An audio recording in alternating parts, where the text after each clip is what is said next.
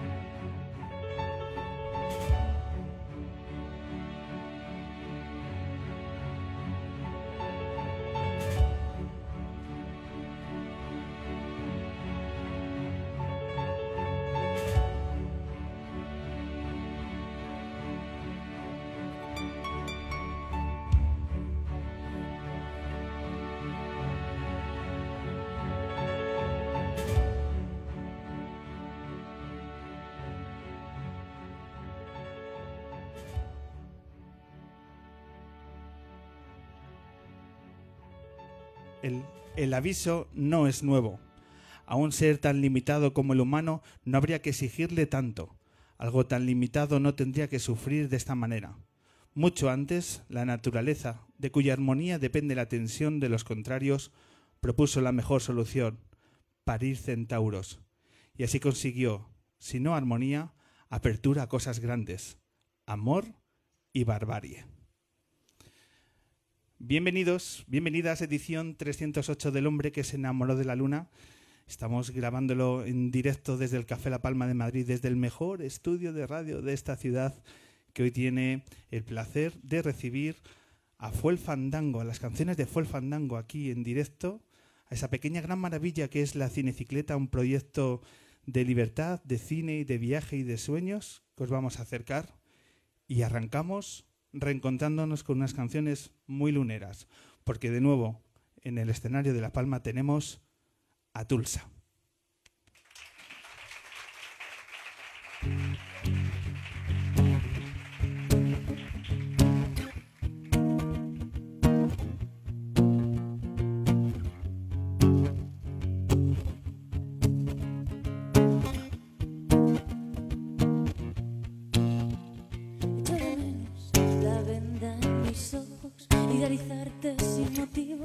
solo por comodidad. Pensar que eras el dueño del mundo me evitaba problemas de fe y de identidad. Ahí vienen las verdades, avanzan como el hombre de arena, con un puño de ocho metros, dispuesto a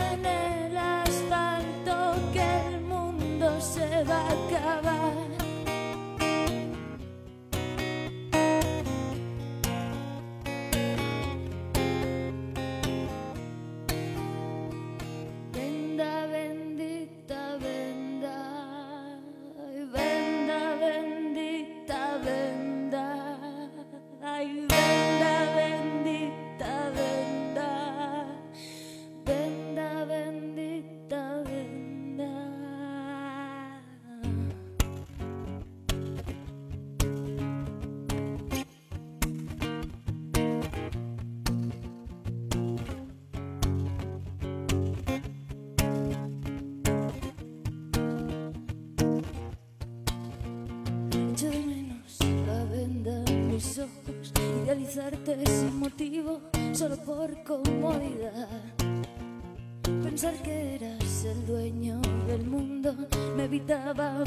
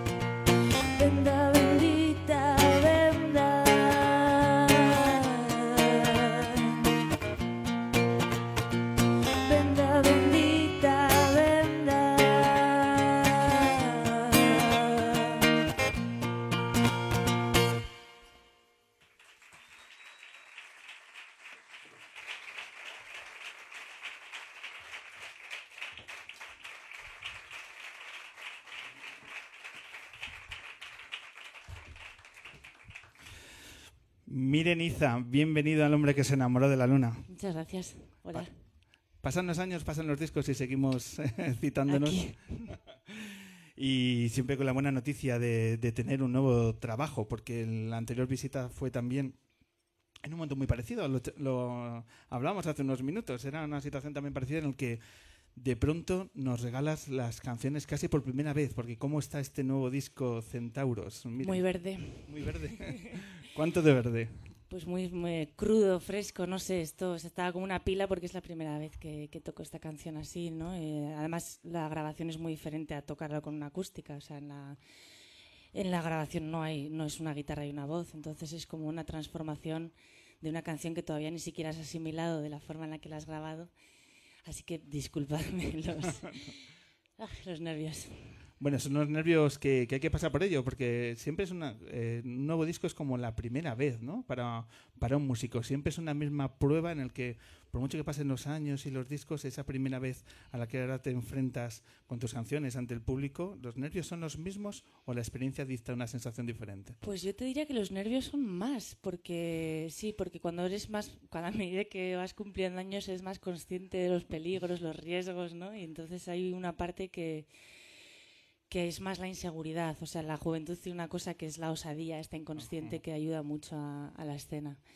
Ahora se ve más la altura del salto, ¿no? Por- para, para así decirlo.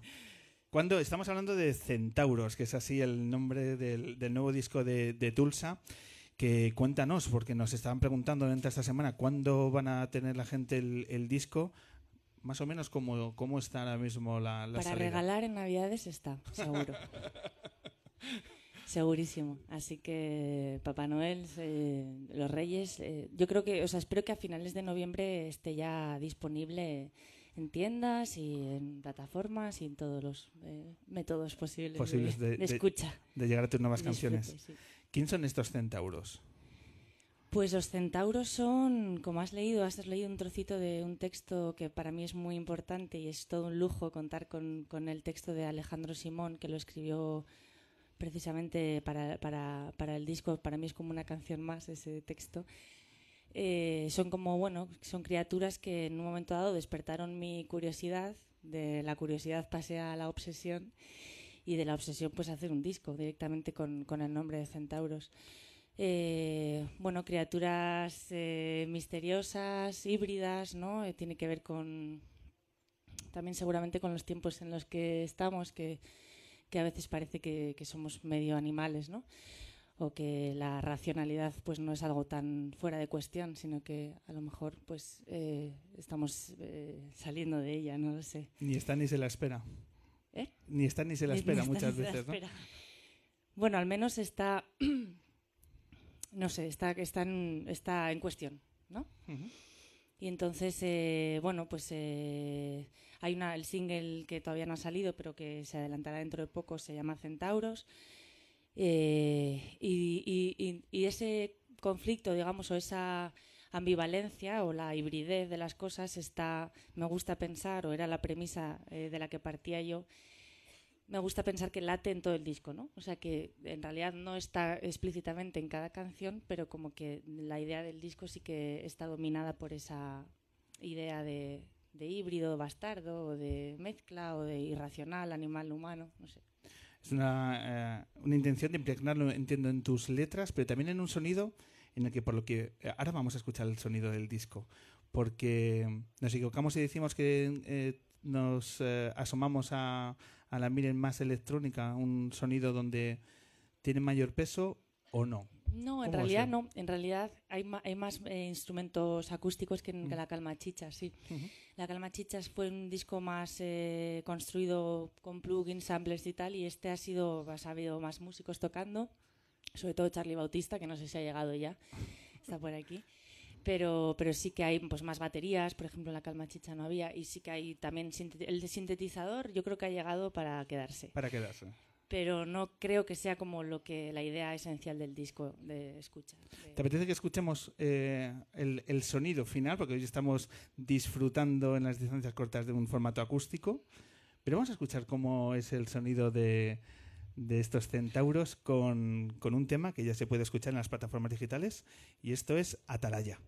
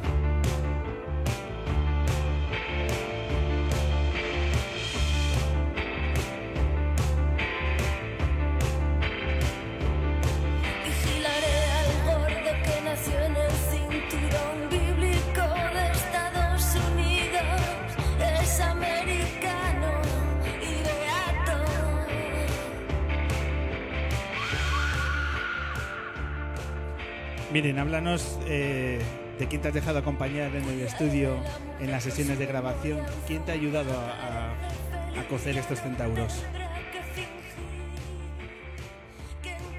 Pues me han ayudado Charlie Bautista, Ángel Luján eh, y luego los músicos que, que normalmente vienen conmigo en directo han pasado por allí y cada uno ha dejado su, su- su granito de arena. ¿no?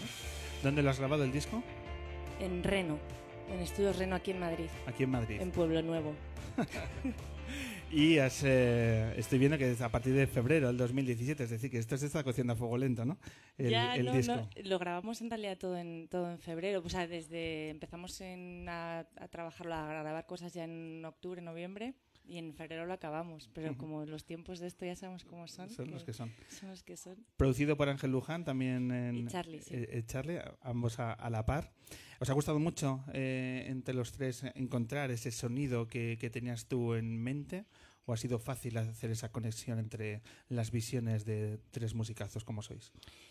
Eh, bueno, la- lo más difícil es verdad que es llegar a un sitio que tú tienes imaginado y yo creo que es tan difícil que hay que asumir que es imposible y eso es la, belleza de todo radica también en eso. Entonces, bueno, eh, ha sido un placer con, ellos ir como, bueno, quitando eh, maleza, ¿no? Ir abriendo camino así eh, a lo largo de las canciones. Había canciones que se hacían de rogar más que otras, como siempre, pero, pero yo creo que el diálogo fue, fue fluido, vamos, en ese sentido. Ellos tienen muchísimos recursos y, yo a veces entro un poco en barrena, ¿no? Y gente así que, que es tan experimentada me, me ayuda mucho a salir de esos de esos agujeros en los que de repente te metes y no sabes lo que estás haciendo y bueno.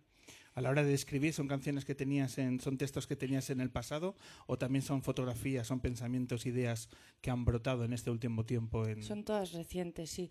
Hay una que, que, que era una- es una grabación antigua que la he regrabado, que es un, un dueto con un, con un chico que seguro que conocéis, que es eh, Abraham Boba. y, y las demás eran son están compuestas todas en torno a esa, a esa fecha. No, no he recuperado gran cosa de, de antes, de tiempos pasados. Y miren, ¿cómo te planteas una vez que salga el disco, que ya lo tengamos todos en Navidad, cuando menos? ¿Te planteas presentarlo ya? ¿Te planteas esperar a festivales? Eh, ¿Estás ya centrándote en, en qué ocurrirá el día después de, de que salga el disco? ¿Cómo te planteas el hecho de, de cómo se presenta Centauros? Eh, o sea, intento no vivir en la elipsis permanente y no eh, ir disfrutando de cada, cada etapa. Y, y a mí me gusta, yo creo que eh, somos un grupo muy de sala en realidad y quiero cuidar eso especialmente. Y vamos a hacer un concierto de presentación. La idea es hacerla en Madrid en febrero. En febrero. No sé, no, no quiero dar todavía así como más datos porque, porque no está confirmado del todo del todo, pero, pero yo me voy a centrar en la gira de salas, que es lo que a mí me gusta y tal, y luego pues todo lo demás será bienvenido. También he cambiado de oficina, de sello y todo, entonces pues estamos un poco ahí adaptándonos y, y viendo cómo, cómo trabajamos todos juntos ahora. ¿Cómo es aterrizar en un nuevo sello? Estás, eh, este disco lo sacas con intro música. Eh, desde fuera, que de- de- menos observadores del mundo de la música, ¿qué supone el hecho de cambiar de sello discográfico? ¿Cambian muchas las cosas, sí o no? Pues cambian más de lo que, de lo que parece y de lo que yo misma pensaba, en realidad, sí. Eh, parece una decisión que, es, que, puede, o sea, puede parecer trivial, pero yo creo que en el fondo es bastante importante, eh, porque al final no, no es solo una edición de un disco, eso lo puede hacer cualquier persona. Es una relación que se establece, que si va- llevas mucho tiempo con un sello, son años de cultivar una dinámica particular. Eh, está muy bien si les vas cogiendo el, el pulso ¿no? Eh, a ellos y ellos te lo cogen a ti. Lo que pasa es que, bueno, yo en general creo que soy un culo de mal asiento y, y- y siempre pienso que, bueno, que a lo mejor en otro lugar estoy mejor y tal. Entonces, eh, eso, eso tiene un precio en realidad, ¿no? Que es como otra vez volver a encajar con la, con la gente y, bueno, o sea, tiene una parte que es muy bonita, que es eh, excitante y otra que yo sé que hay un precio ahí que es eh, de, de tiempos, de, que, que requiere el adaptarte, ¿no? A- ¿Cuál es la clave de esa adaptación? ¿Qué es lo que más facilita en el lado del músico una adaptación correcta cuando aterrizas en un nuevo sello discográfico? ¿Qué, pregunta? Si lo supiera. Eh, voy a intentar contestarla. No sé, yo creo que mm, eh, yo creo que tener que, que- que tener claro tú lo que quieres, ¿no? O sea, lo que, lo, dónde quieres que esté ese disco. Cada disco tiene una vida muy diferente. No se sabe por qué. de- de- en el momento en el que te pilla y las cosas que suceden a tu alrededor hace que ese disco tenga unas necesidades particulares si tú consigues más o menos eh, trazar cuál es, cuál es la vida de ese, de ese disco, es lo que tienes que transmitir al sello, porque si no el sello lo que, lo que hace, como es normal, pues da a todos los discos la misma vida más o menos, ¿no? O sea, la misma el mismo lugar, los coloca en sus sitios, porque ellos tienen también su forma de trabajo muy, muy estructurada. Creo que es eso. ya te diré. Y miren, a la hora de la, de la banda, eh, ¿son los mismos músicos que han estado en el estudio? ¿Te, vas a proyectar en la, en banda? ¿O cómo, cuál va a ser la alineación de los músicos que quieres que te, acompañen por las salas? Pues yo quiero que me acompañen todos los que han estado conmigo, la verdad, pero es complicado porque mi, mi proyecto, además, como tienen estas interrupciones, pues los músicos dentro, dentro- de entre una gira y otra, pues vuelan, se buscan otros grupos, otras historias. Y entonces, bueno, pues no voy a poder recuperar a, a todos, pero, pero sí a, a, a- Que hay que muchos. intentarlo, ¿no? Al menos que las agendas cuadren. Claro, sí, sí. Es muy difícil, ¿eh? Pero, pero bueno, lo intento, sí. Vamos a hablar eh, de otros... ¿Te digo los nombres de ellos? Sí, por supuesto, si lo- ya lo sabes. Cuéntame, cuéntame. Disculpa. No, está eh, Betacam Carras, Javier Carrasco, eh, Alex Moreno, eh, Alfredo Niarra, que es el de siempre, de toda la vida de Tulsa, que está, aunque está en Bilbao, pues siempre se ha sumado a los proyectos. Eh, espero tener una nueva incorporación que es José Mora. Y, y, bueno, la gran pérdida es Jimmy, el potrillo de Tolosa, que está ahí, que se nos va a, a Tolosa. Esa es como la, la gran pérdida y Ramiro Nieto, que tampoco va a poder este, esta gira hacerlo más que cosas excepcionales. Ajá. Eh, contemplada la, alineación, vamos a hablar de en ese tramo final de alguno de los otros proyectos que se está haciendo en estos meses y que me interesa eh, que charlemos porque ya citabas que te llena de orgullo el hecho de tener la presencia de un poeta haciendo un texto muy relevante. Me gustaría que nos comentaras que en verano has hecho un proyecto de diálogos entre poesía y música. Eh, este verano por Andalucía y ese acercamiento al mundo de la, de la poesía, que cómo lo estás viviendo y cómo fue esta experiencia de unir poesía y música eh, pues me encantó. Eso fue como una especie de secuestro a ciegas, eh, que era, bueno, vente a Córdoba y vamos a recorrer la provincia de Córdoba como la barraca lorquiana y con un poeta que es Juan Manuel Romero. Eh, y entonces nada, pues él recita, tú cantas y todos hablamos. Y fue maravilloso, la verdad, porque yo, los poetas de mi generación tenían una especie de laguna eh, inmensa y me ha gustado mucho conocerlos, ¿no? A Rafa Espejo, a Andrés Navarro, al mismo Juanma Romero y dan muchas ganas de realmente son mundos que, que, que, se necesitan, se alimentan mutuamente y es muy raro que no ocurra más, ¿no? Eso. Eh, porque yo, claro, yo utilizo la poesía, es una, un uso muy instrumental en realidad, ¿no? Cuando me atasco con una canción, pues voy a buscar poesía y a ver si ahí pasa algo, ¿no? Hay, alguna neurona que explota y entonces pues eh, arranco. ¿A qué, poetas recurres? Pues eh, a, los, a los clásicos eh, mucho. Em, Emily Dickinson me gusta mucho, ha sido una gran fuente para mí. Igual más anglosajones y ahora que estos chicos me han metido, pues Rafa Espejo va a ser una gran fuente para mí.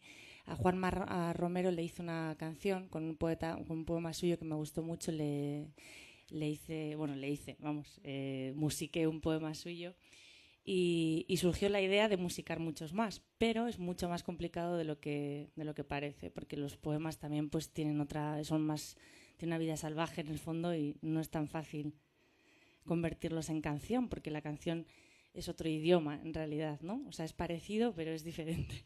Eso nos decía hace 15 días Amaro Ferreiro, que le planteamos y él se veía como... Eh, también abrimos la temporada con Soel López, con su, con su primer poemario, y le preguntaba a Maro si él se veía escribiendo también un poemario, en este salto de otros músicos que están dando el salto a escribir libros de poesía. Ricardo Lezón, buen amigo, eh, Guille Galván, etcétera. Hay algunos músicos que se están abriendo hasta ahí. Y Amaro decía que no, que es que el lenguaje de la canción y el lenguaje de la, de, de la poesía se rozaban, pero esa línea es muy delicada de cruzar. ¿Tú te ves en algún momento escribiendo, ya que te estás codeando, te estás cruzando, estás haciendo, trabajando con poetas, esa posibilidad de... Claro, yo lo he hecho, ¿no? O sea, he hecho mis, mis intentos, eh, poner ahí letras en una hoja en blanco y me parece muy loco. Es muy, realmente es una tarea... muy loco, me gusta, me gusta la definición. O sea, acabar un poema, yo no sería capaz de acabar un poema, no sé, no sabría cuándo se acaba un poema, no no sé, es, es, es una tarea muy, muy en, en, parte muy, muy diferente. Y, y, está bien, o sea, la canción no necesita tampoco, no todos los que hacemos canciones, yo creo que somos buenos poetas en realidad. Eh, la canción es como una especie de traduce, ¿no? O sea, traduce el lenguaje poético mm, para mí, para mí al menos no cabe, mm, tiene que ser como más eh, no sé, simple o directo y está bien eso, el lenguaje del pop y tal, como que requiere una especie de traducción desde, desde la poesía, no lo sé, no estoy segura, a lo mejor me animo. siempre, siempre planteamos ese camino de, desde la canción al poema, pero ese poeta que escriba canciones mm, no es un camino fácil y no se lo planteamos, es decir, que cada, cada campo tiene su complejidad. Espejo, este, este, este, que te cuento de Tenemos la Palabra, sí que lo ha, lo ha intentado. Él ha llevado su, su poesía al formato rock, porque también tienen un poco el un poco complejo e injustificado de que los recitales de poesía son un coñazo, ¿no? Dicen, joder, es que somos, estamos aquí aburriendo a la gente, ¿no? Y eso no puede ser, eso es lo último. Y entonces tienen como de vez en cuando intentos de, de entretener al personal, ¿no? Y ahí es cuando la cagas del todo. Porque él metió ahí como bailarinas, eh, audiovisuales, eh, rock, ¿no? Y entonces toda la vez como un horror vacui inmenso, no sé. Bueno, yo creo que son proyectos interesantes el, el, hecho de acercar la poesía también a nuevos públicos a través de la música y, bueno, enriquecer ambos campos, ¿no? De forma recíproca. Eh, miren, antes de escuchar los dos temas más que tenemos muchas ganas de, de disfrutarlos, cuéntanos que dentro de unas fechas aquí en Madrid vas a estar en un homenaje a Leonard Ah. Cohen, Sí. que nos gusta, nos gustaría que nos eh, anticiparas cómo va a ser esa, esa tarde-noche en la sala Clamores, junto con Cristina Rosenbinge, eh, Javier Collis, Pablo Guerrero y, y y otros artistas que vais a homenajear a Leonard Cohen. Y cuéntanos eh, qué tienes, qué proyectas para esa noche en Clamores. Pues me has recordado que le debo una llamada a Alberto Manzano, que es quien lo está organizando, y le dije, te llamo mañana sin falta. Pues nada, aquí estoy, que no se me olvida.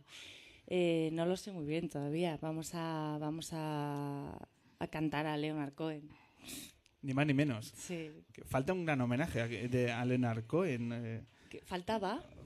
Sí, yo creo que tampoco se han, se hecho ocurrido. pequeñas, se, se han hecho pequeños homenajes, pero que nuestros músicos le dediquen el homenaje. Yo creo que es que lo que pasó es que empezaron a, a morir, ¿no? Como varios así demasiado enseguida, se pusieron demasiado de acuerdo, ¿no? Y después del cuarto homenaje hubo un poco de, bueno, bueno, a ver qué va a ser esto, ¿no? No sé, esas cosas que pasan, que son como fásicas. Leonard Cohen se, se merece este homenaje, claro. No sé lo que va a pasar, la verdad. Eh, yo os invito a todos a que vengáis. eh, no, no, no creo que, que salga mal, desde luego. ¿no? Pues estaremos atentos en la sala Clamores. eh, creo que es el día 22. El día 22. Día 22 de noviembre. Sala Clamores aquí en Madrid. Homenaje a Leonard Cohen con Tulsa, con Cristina Rosenbinge, Javier Collis eh, y un largo etcétera de músicos que van a honrar al cantautor de Montreal. Eh, miren, pues retomamos, retomamos Sí. el- la música. Cuéntanos, ¿qué- ¿Seguro? qué te ap- sí, por supuesto que sí. ¿Qué te apetece? ¿Qué otras canciones tienes en mente? Pues está Charlie, ha venido Charlie. Ah, no, no, vale. Eh, bueno, voy a tocar una canción que se llama Brancusi. Eh, Brancusi es el escultor este rumano que tiene una escultura muy bella que se llama El Beso. Y bueno, yo vi esa escultura, me, me impactó así mucho y empecé a tirar de ahí. A veces tiras de cosas ¿no? y no llegas a ningún lado y, otro, y otras veces eh, sí, esta es una canción un poco surrealista que, que acabé y bueno, va en el disco. Eh, voy a tocar esa, ¿vale? Venga, pues todo tuyo el escenario del Café La Palma para lo que es una primicia de estar escuchando por primera ocasión las nuevas canciones de Tulsa, de Centauros, en esta edición del hombre que se enamoró de la luna. Así que miren, cuando estés preparada, todo tuyo.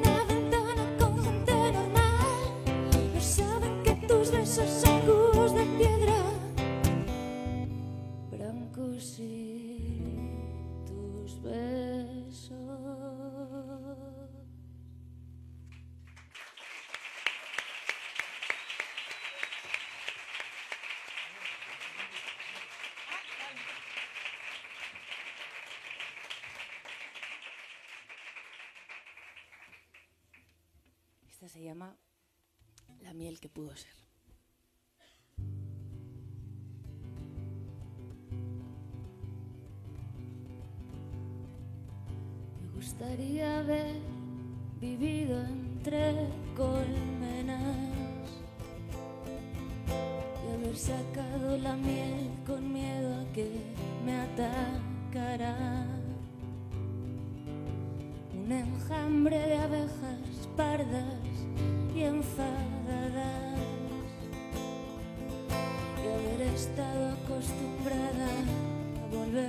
Corriendo a casa por una buena razón. Volver corriendo a casa con una buena excusa. Volver con mi madre a casa. Me gustaría haber hablado más con los franceses pasar la tarde a la calle San Pedro. Que alguno de ellos me hubiera invitado a hacer la ruta de los chateaux, pero siempre se iban demasiado temprano en el bateau, porque los franceses siempre se van temprano los franceses siempre se van demasiado temprano. Pero hoy, aquí, en este jardín, me conformo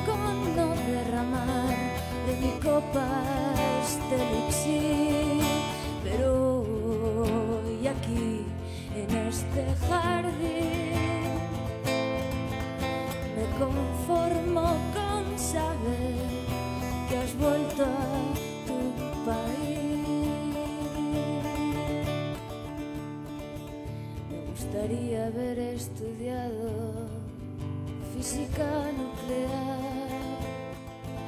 A lo mejor habría podido controlar nuestras partículas. A lo mejor habría podido evitar esta catástrofe.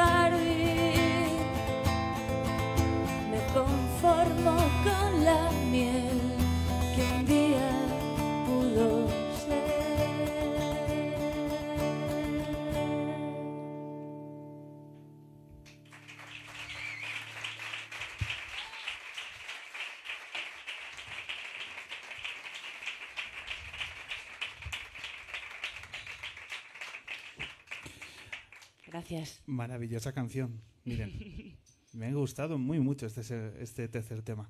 Muchas gracias. Miren, sabes que te, te vamos a seguir, te vamos a seguir. Tenemos esa costumbre de seguirte, de, de apreciar tu música y estaremos muy atentos a todo lo que pasa en Centauros porque seguiremos apostando por que seas una de las principales voces de nuestra escena musical. Muchísimas gracias, Mira, Mauro. Muchísimas, muchísimas gracias por reencontrarte con este, con este programa y toda la suerte del mundo con Centauros. Gracias. Un verdadero gracias placer. Muchísimas gracias, Tulsa.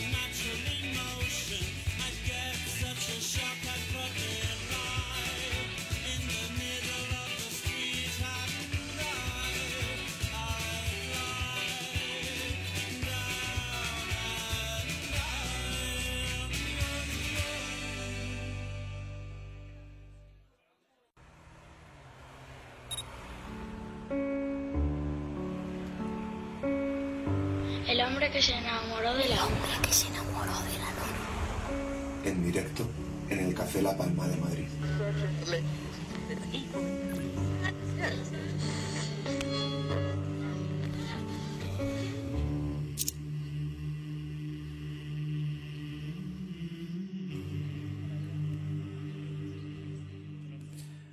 Arrancamos el segundo bloque de la edición de esta en la edición de esta tarde noche en el Café La Palma, reiterando la necesidad que es para nosotros es muy importante el tema del silencio, por favor, el silencio es clave para que todo lo que ocurra en el escenario sea eh, sea lo mejor posible. Venga, vamos con el bloque central. Hoy recibimos a dos personas que si algo son, son personas libres y eso en la sociedad en la que estamos es mucho. Hoy recibimos a la Cinecicleta. Hoy recibimos con el mejor de los aplausos al Carmelo López y a Isabel Segura.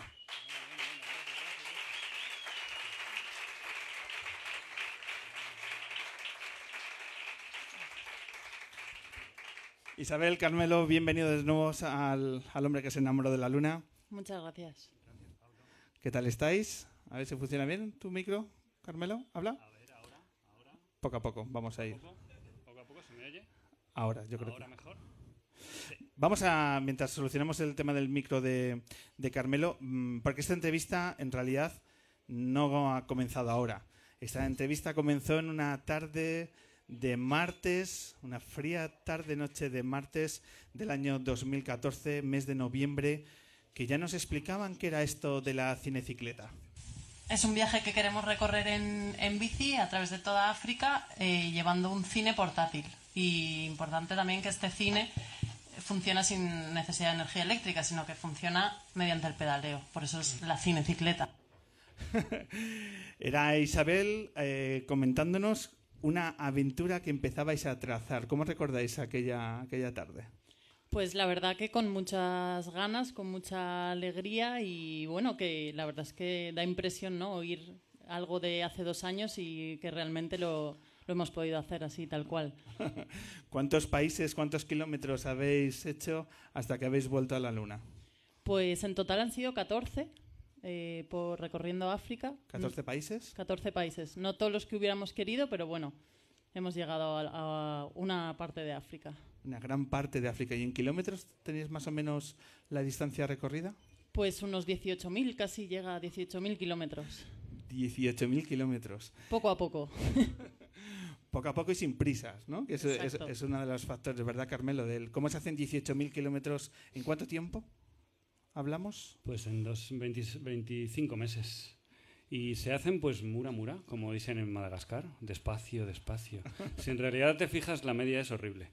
Pero porque nuestra idea era hacerlo lo más tranquilamente posible, eh, haciendo contactos, teníamos que hacer contactos para buscar bien las proyecciones. Entonces no teníamos realmente prisa, íbamos haciendo zigzag, no teníamos ninguna necesidad de hacer récords ni de, ni de hacer más kilómetros que nadie, pero la media es terrible, ¿eh? sale a 20 kilómetros al día, creo. Al final lo van a tachar de vagos eh, con, con esta, con Pues sí, esta media. ser. Bueno, cuando no pedaleamos estábamos trabajando y si no en cama, enfermos. O sea, Vamos a hablar de las cosas positivas y negativas porque yo creo que una de las cosas que, una de las eh, grandes conclusiones es que no han parado de ocurriros cosas. Son África exige que cada segundo hay que estar en alerta y más cuando se viaja como se viaja, porque no solo es un viaje en bicicleta, sino es un viaje llevando el cine a cuántos pueblos, a cuántas aldeas, cuántas proyecciones habéis estado realizando durante este tiempo. Pues hemos hecho 217 17. proyecciones durante estos dos años y poco más. Y Bueno, eh, pues las, las, las predicciones empezaron en España, eh, bajamos por Extremadura y Andalucía haciendo cines de verano. Saliste, perdona, saliste muy cerquita de aquí. Salimos desde Tirso de Molina, Desde, directamente. Sí, desde casa. sí un, un calurosísimo día de agosto, Y eso como es diciendo, venga, salimos de casa ya. O sea, ese, ese momento, momento muy triste, la ¿os, lle- verdad. os llevaste las llaves de casa?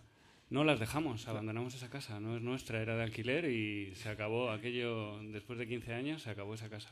Se acabó Sí. esa casa en ese momento. En ese Justo. momento. La vaciamos y nos fuimos, cerramos la puerta y no hemos vuelto a entrar. Y cada momento del viaje tiene su significado. ¿eh? Sí, sí, sí. Por tanto, rumbo al sur, y primeras proyecciones en España. Sí, estuvimos tres meses haciendo cines de verano, aprovechando que, que, era verano y la verdad es que, bueno, teníamos un par de proyecciones programadas en algún pueblo de Extremadura y viendo que funcionaba muy bien, la gente pues, pues iba a los cines de verano y, le gustaba, pues nos iban llamando de ayuntamientos y de localidades y al final lo que iba a ser un mes de llegar a Algeciras y cruzar a Marruecos, estuvimos tres meses por aquí dando vueltas. Así que muy interesante, la verdad. Porque ahí aprovechamos para financiarnos un poco. Nuestra filosofía del cine es que la gente no pague, que ya pagamos mucho en general. ¿no? Entonces, la idea era pedirle a los ayuntamientos una pequeña aportación si querían colaborar con el proyecto y nos encontramos que, bueno, era tan pequeña que no podían decir que no. Y allí, pues bueno, eh, proyección a proyección fuimos, eh, fuimos aumentando un poquito la posibilidad de que durara más el viaje al final se os hizo largo el hecho de poder salir de, del país, ¿no? Tres meses suponen más de dos de lo que esperabais, pero finalmente ya entráis en Marruecos. Contadnos esos primeros meses, eh, cómo, qué cosas os van sucediendo a la hora de que empecéis a tomar el pulso a África. Pues bueno, la verdad es que ha sido bastante progresivo, por eso, porque estuvimos en España primero, luego en Marruecos que hemos estado muchas veces, entonces eh, ha sido bastante, pues eso, gradual y, y bueno, la verdad es que Marruecos eh, nos, nos, pilló un poco el invierno, empezaba a hacer frío ya y la verdad es que se notó bastante. Pero bueno, eh, pues las primeras proyecciones, los primeros contactos, eh, la verdad es que es, llevábamos todo un poco pues, pues viviendo el día a día, ¿no? Contactando con asociaciones, eh, con ONGs.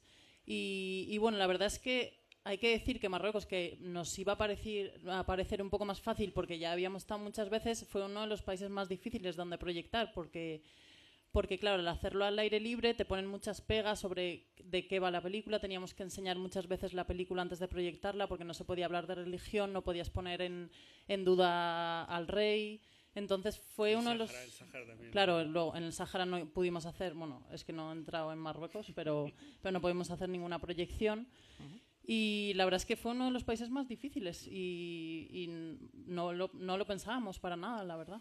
Bueno, fue uno de los países más difíciles para proyectar, como decía Isa, pero sin embargo para circular, para, para quedarnos a dormir, la hospitalidad eh, islámica, porque no iba, a decir árabe, pero no. Eh, los países de influencia islámica nos han, nos han tratado, nos han cuidado, es, es una maravilla como, como gente que, que, que da hospitalidad y ahí eso sí que empezó a ser más fácil que en España, por ejemplo. No teníamos ningún problema para, para, conseguir un sitio para dormir o, o, comida constantemente, era gratis todo, o sea, es una maravilla. Problemas para proyectar, pero ningún problema para convivir allí. ¿En qué lugares habéis tenido problemas a la hora de ser aceptados, de, de mirar con sospecha vuestro proyecto? ¿En algún momento habéis tenido algún problema a la hora de, de integraros eh, a la hora de, conocer un nuevo país? ¿Dónde ha sido donde más complicado os lo han puesto? Pues la verdad es que en el Sáhara, porque bueno, eh, los españoles no son del todo bienvenidos, eh, parte por nuestra culpa, evidentemente. Y la verdad es que es lo que te decía antes, no pudimos hacer ninguna proyección. De hecho, teníamos algún día policía siguiéndonos todo el día con un coche a nuestra velocidad de 20 kilómetros por hora, lo cual era un poco sospechoso, porque tú puedes ver en el desierto del Sáhara, puedes ver 30 kilómetros hacia adelante y 30 hacia atrás, y claro, un coche persiguiente a 20 por hora, pues era un poco de mortadelo y filemón, la verdad. ¿Hay fotos de ese momento? Eh, claro, no, porque no. si no se hubiera liado. Si sacas una cámara ya, vamos. Te, queda, te quedas sin ella. Te quedas sin ella. Mm. Eh, os hemos estado siguiendo mucha gente a través de vuestras crónicas de cinecicléticas que, que habéis estado colgando cada vez que cruzabais un país y textos que, que dan sensación de que lo trabajabais, que queríais mostrar eh, cosas, eh, aspectos de vuestro viaje muy concretos.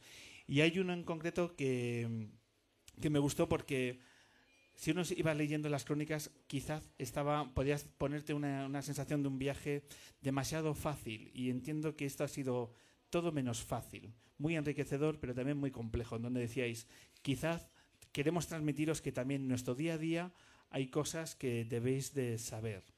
¿Cuáles son las cosas complejas que os ha exigido cruzar, hacer tantísimos kilómetros con las bicicletas, con vuestro peso? Con todo, con todo el sudor que cada día tenéis que llevar a la carretera, ¿dónde ha estado lo verdaderamente complicado de vuestra aventura, de vuestra aventura? Bueno, hay que tener en cuenta, y primero hay- yo creo que tenemos que decir que nosotros nos hemos embarcado en esto por, por- por propia voluntad. O sea, que realmente entendemos que quejarse es un absurdo. No, no es quejarse, Pero es- es- bueno, quiero decir es compartirlo. que- exactamente, pero no nos queremos quejar porque nos hemos metido ahí porque hemos querido nosotras. Eh, entonces, una vez dicho esto, pues eh, la complejidad, pues está en, varios aspectos. Tú lo has dicho, el peso de la bicicleta, llevamos mucho peso los dos por el hecho de llevar el equipo, por llevar un equipo de filmación y otro de proyección, eh, además de las cosas que necesitas para ser autónomo en un viaje de estas características. El tipo de mm, el tipo de terreno, carreteras, pistas que hay junto con el clima, junto con el tráfico de camiones incesante que, que te consideran una una- un mosquitillo más, eh, el idioma, las enfermedades, todo puede ser que, que pueda parecer en un, en un momento dado que es muy complicado. Pero el día a día, al ir despacio, al ir en contacto con la gente, a- al ir adaptándote a tanto a las bacterias estomacales como, como a la temperatura que hay, como a nuestras bicicletas, sí, es complicado, pero realmente al final del día te llevas, te llevas siempre una satisfacción. Y es que hay alguien esperándote con un té, con un poco de agua, aunque sea en un, en un cubo, para, para, ayudarte, para ayudarte en tu aseo. Eh, alguien que protege a esas personas que son tan frágiles porque van en bicicleta y van así tan cargados. Realmente solo podemos contar, aparte de esas cosas que siempre llaman más la atención, ¿no? porque son problemas y son eh, enfermedades, pero realmente podemos nuestro, nuestro balance es muy positivo, sobre todo en, en el disfrute. Hemos sufrido y sobre todo a la hora de enfrentarnos culturalmente con ese otro planeta, el planeta África, el planeta Occidente, tal y como tenemos eh, estructurada nuestra forma de pensar, nuestra forma de sentir, es completamente distinto a cómo piensa un burkinabé o, o una, a una chica de Ghana. No tiene nada que ver, porque realmente eh, hemos nacido y hemos vivido situaciones totalmente distintas en el crecimiento y en la educación, y eso se nota. Y para nosotros eso era la más lo más complicado, poder entendernos o poder entender cómo piensan o intentar en- que ellos entendieran o ellas entendieran cómo pensábamos nosotros. Dentro que África, los 14 países que, países que hemos visitado son cada uno muy diferente uno de otro, aunque englobemos a África en, Sí, en un todo que, que no al lugar, ¿no? Tiene tantos matices. Cuando hablas de enfermedades, eh, hablas de malarias, que, que también habéis tenido que, que sufrir y que, y que sacar adelante, ¿verdad, Carmelo? Sí, pero eso, eso es, parte del, es parte del show. Del peaje. Sí. Del show. Sí, es parte de lo, que, de lo que ya sabíamos que nos podía pasar. Además es que allí todo el mundo tiene malaria, es que no te libras. Ya. Entonces la única manera de, de salir un poco más indemne del asunto es prepararte bien. Pero allí sabes que vas a tener.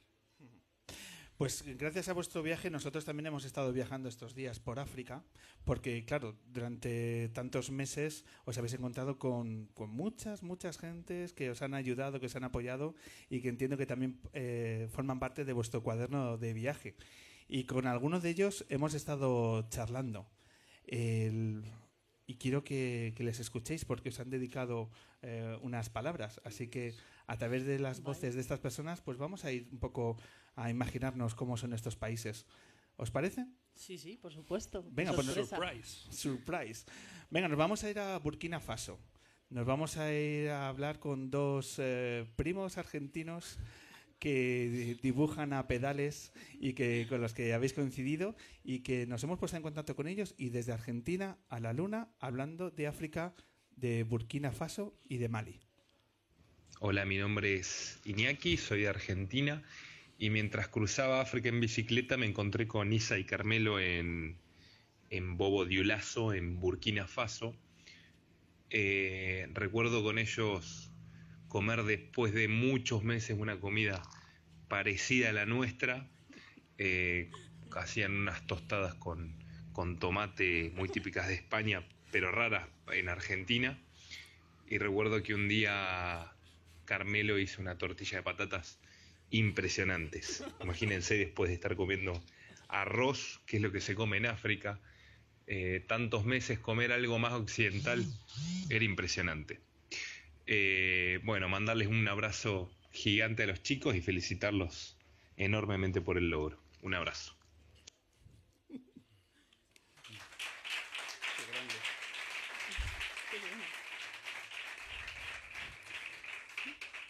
Contadnos quién son estos primos argentinos y cómo son tus tortillas, Carmelo. Maravillosas, te lo digo yo. Soy un gran tortillero.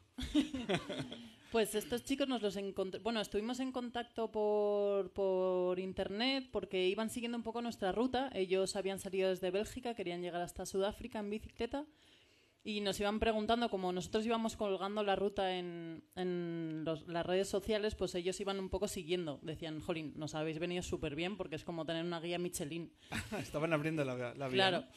Y, y bueno, finalmente coincidimos en primero en Bamako, creo. Sí, en Bamako fue. Eh, que son dos primos argentinos y luego nos lo los encontramos otra vez en, en Burkina Faso, en Bobo, como ha dicho él. Y en ese momento ellos se separaron, que un ejercicio muy sano para una, Un una viaje tan largo. Claro, que cosa que nosotros no hemos hecho, pero... eh, Luego hablamos de esto. Em, Pero no lo descartas, ¿no? bueno, el Iñaki justamente se, se unió a nuestro viaje una semana o diez días, un momento que se separan ellos dos para airearse un poco y estuvimos conviviendo con él, pues eso, una semana por, por Burkina y la verdad es que, pues, gente nueva siempre te da un poco de aire fresco y está bien compartir compartir esos momentos con, con Iñaki sobre todo que hemos estado así que nada y esto ha sido una sor- sorpresón Sí, había tortilla, pero él no trajo matecito.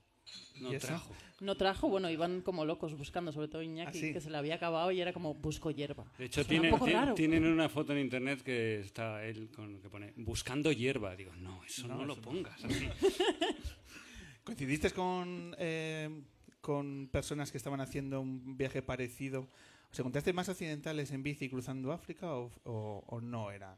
Pues eh, ellos fueron unos, la verdad es que poca gente. Luego nos cruzamos con unos alemanes en Senegal y bueno, y luego en Madagascar sí que estuvimos con unos belgas de 55 años, una pareja, un matrimonio, que se habían bajado desde Bélgica también hasta, hasta Madagascar en bicicleta. Era su primer viaje en bicicleta, su primera incursión en África y bueno, estos sí que son unos cracks. No es, eh, no es ciclista, él es fotógrafo y coincidiste con, con él en Kenia. Hablamos de Chisco Navarro, que también nos ha dejado un mensaje de vuestro momento de encuentro en África. Nos vamos a Kenia. Yo era fan y soy fan de- del proyecto Cinecicleta, ¿no? Y cuando vi que en redes sociales eh, publicaron que iban a estar por Kenia justo los primeros días que yo, que yo iniciaba mi viaje, ¿no? De, bueno, el voluntariado que estuve haciendo allí de tres meses, eh, no lo dudé. No lo dudé, les envié un mensaje y apenas dos horas después Isa me contestaba, Cisco, no te preocupes que por allí estaremos. Y bueno, así fue. Eh, recuerdo que, que fuimos a recogerlos a la calle, a la avenida principal, ¿no? la carretera principal de Macuyu, que Macuyu realmente es una, una pequeña aldea con, donde la carretera es el centro de, de donde se encuentran las tiendas y lo demás es todo, campos ¿no? y casas de campos. Venían de, recorrer más de 80 kilómetros desde su, su anterior, anterior lugar por, por una carretera sin, sin arcén, ¿no? Eh, camiones pasándoles eh, apenas a escasos metros. Bueno, sé que venían, llegaron muy cansados. Y bueno, eh, venían, en principio venían, Isa y Carmelo en principio venían para, para un día, pero al final estuvieron tres allí en Macuyu. O sea, esto son, son cosas de, de los nómadas, ¿no? Eh, no saben cuándo llegan, cuándo se van.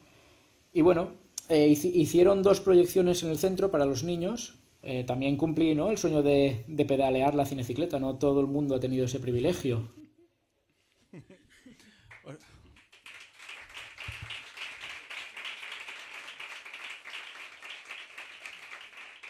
¿Os acordáis de ese encuentro en ese pequeño pueblo de, de Kenia? Sí, porque Claro. además hace una semana hemos estado con él aquí en Madrid, que hacía una presentación de fotos. Y, y claro, nos acordamos. La verdad es que tenemos aún la memoria bastante fresca de todas las proyecciones que hemos hecho, aunque han sido muy. Bueno, yo, parece ser. Pero, pero sí, sí, por supuesto. Y sobre todo la gente que nos ha contactado, ¿no? Para ir allí a, a proyectar, porque para nosotros era como, jolín, estamos aquí en medio de, de Kenia y de repente un chico que nos conoce, que si vamos allí, pues por supuesto, claro. Es que es como quien queda en Tieso Molina, ¿no? En Kenia, sí. Pues, es- estamos allí, ¿no? ¿Cómo, cómo no vamos a ir? ¿no? Claro, exactamente. Ahí en mitad de la noche de pronto aparecéis ahí con las, con las bicicletas. A nosotros la- a- algunas eh, asociaciones, ONGs pequeñitas como esta nos, nos han venido bien porque es verdad que de vez en cuando hacíamos proyecciones improvisadas, de vez en cuando hacíamos alguna que otra un poco más preparada, pero las asociaciones que trabajan en lugares realmente perdidos y donde hace, y donde hay, hace falta ayuda nos han venido muy bien para eh, proyectar para a colectivos que no hubiéramos llegado sin su ayuda o a zonas muy remotas donde no hubiéramos podido llegar. Entonces nos ha venido muy bien. Vamos con un tercer y último eh, comentario. Ya estamos en la parte final del viaje. Ya estamos en el cono sur de África, estamos en Mozambique, estamos en Manisha, estamos con gente que habéis compartido eh, pues experiencias y comentarios de, toda de todo lo que estaba sucediendo y trabajadores de un centro maravilloso que trabajan en la investigación de enfermedades tropicales, de trabajo contra la malaria.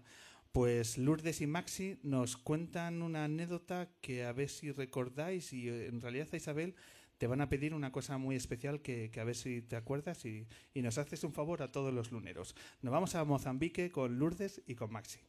Eh, queríamos preguntaros si podéis compartir con nosotros una de esas habilidades que habéis adquirido durante vuestro eterno viaje en África.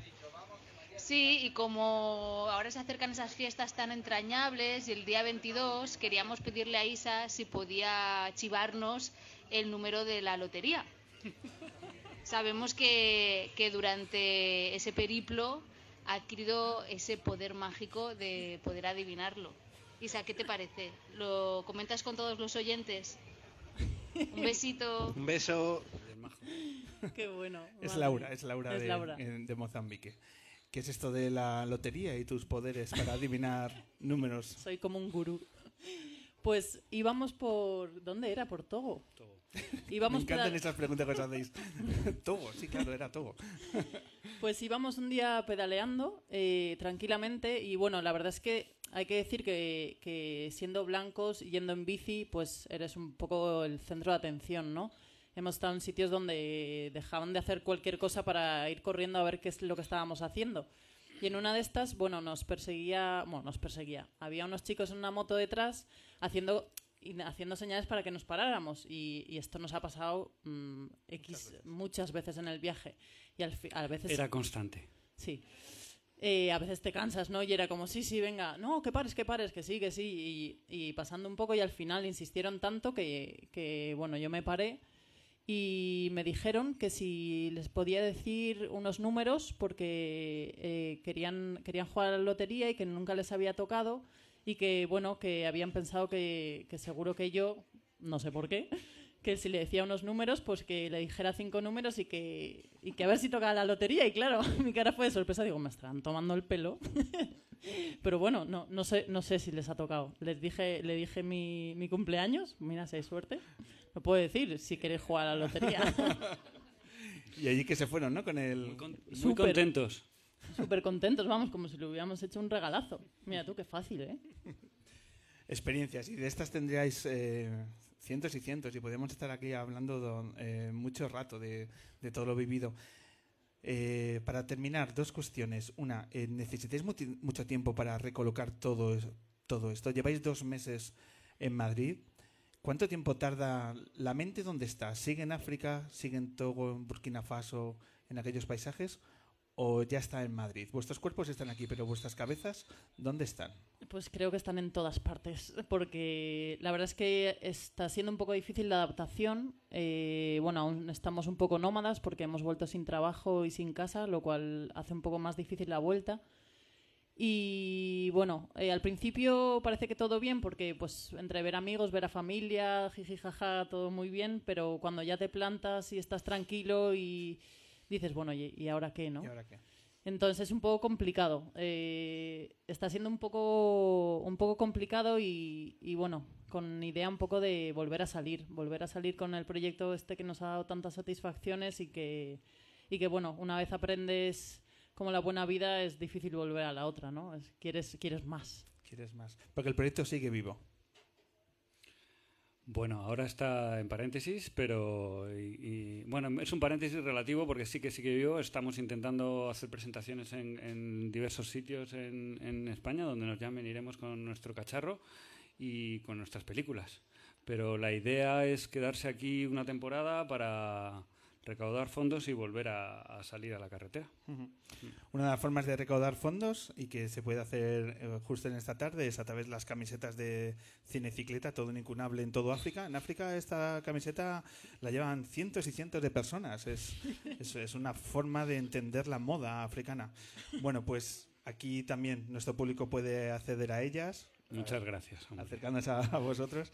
Y, y que esperemos y estoy seguro que así sea, que este ejercicio de libertad mayúsculo, que yo cuando leía eh, los artículos, la envidia era algo más que mala, era diciendo, hay gente que vive como quiere vivir y eso es impagable hoy en día, y que lo hayáis hecho durante tanto tiempo, lo que os pase ahora solo pueden ser buenas cosas, porque la valentía hay que saber apreciarla, y, es, y hoy en día no, no hay tantos ejercicios tan claros y tan objetivos que habéis hecho vosotros felices a tantos niños, a tantos pueblos llevando el cine.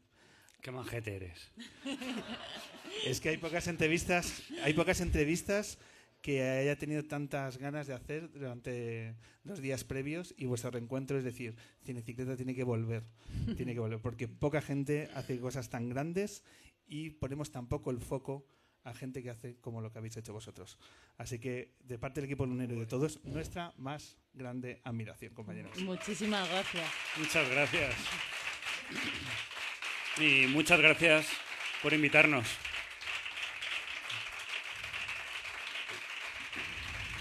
A partir de ahora, a partir de ahora, siguientes invitados tienen que hacer los miles de kilómetros y cruzar 14 países para llegar a la Luna, que la Luna está un poco lejos, no lo hemos currado. Compañeros, muchísimas gracias y enhorabuena por a todo. Gracias a vosotros por, por, estar, por invitarnos, de verdad. Gracias.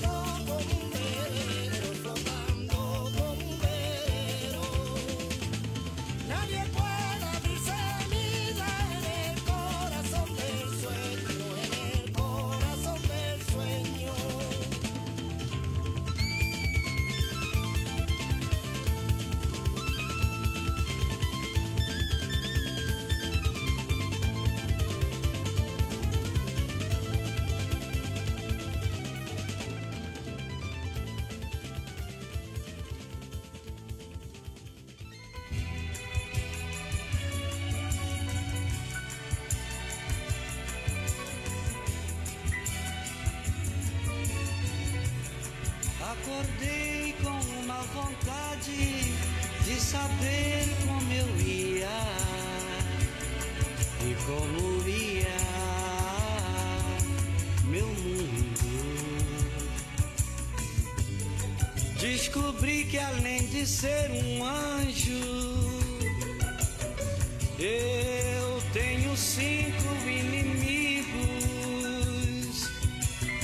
Preciso de uma casa para minha velhice. Preciso de dinheiro para fazer investimento.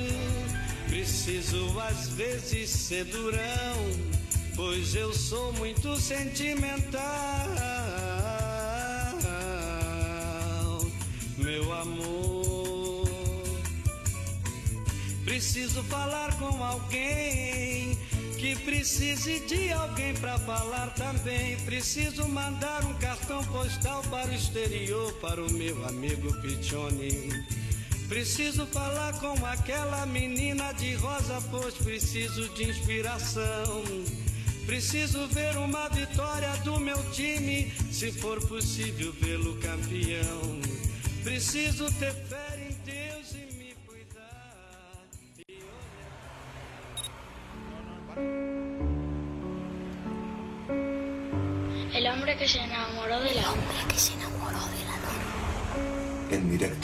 en el Café La Palma de Madrid.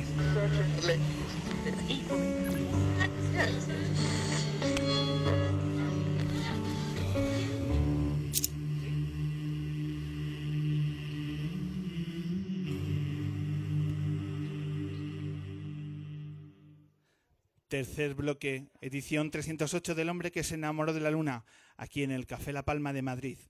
Y todos muy atentos, porque una de las bandas que más tiempo llevábamos eh, intentando que estuviesen, que encajase, encajasen las fechas, los tiempos, y ahora es el momento de decir que tenemos sobre el escenario del Café La Palma a Fue el Fandango.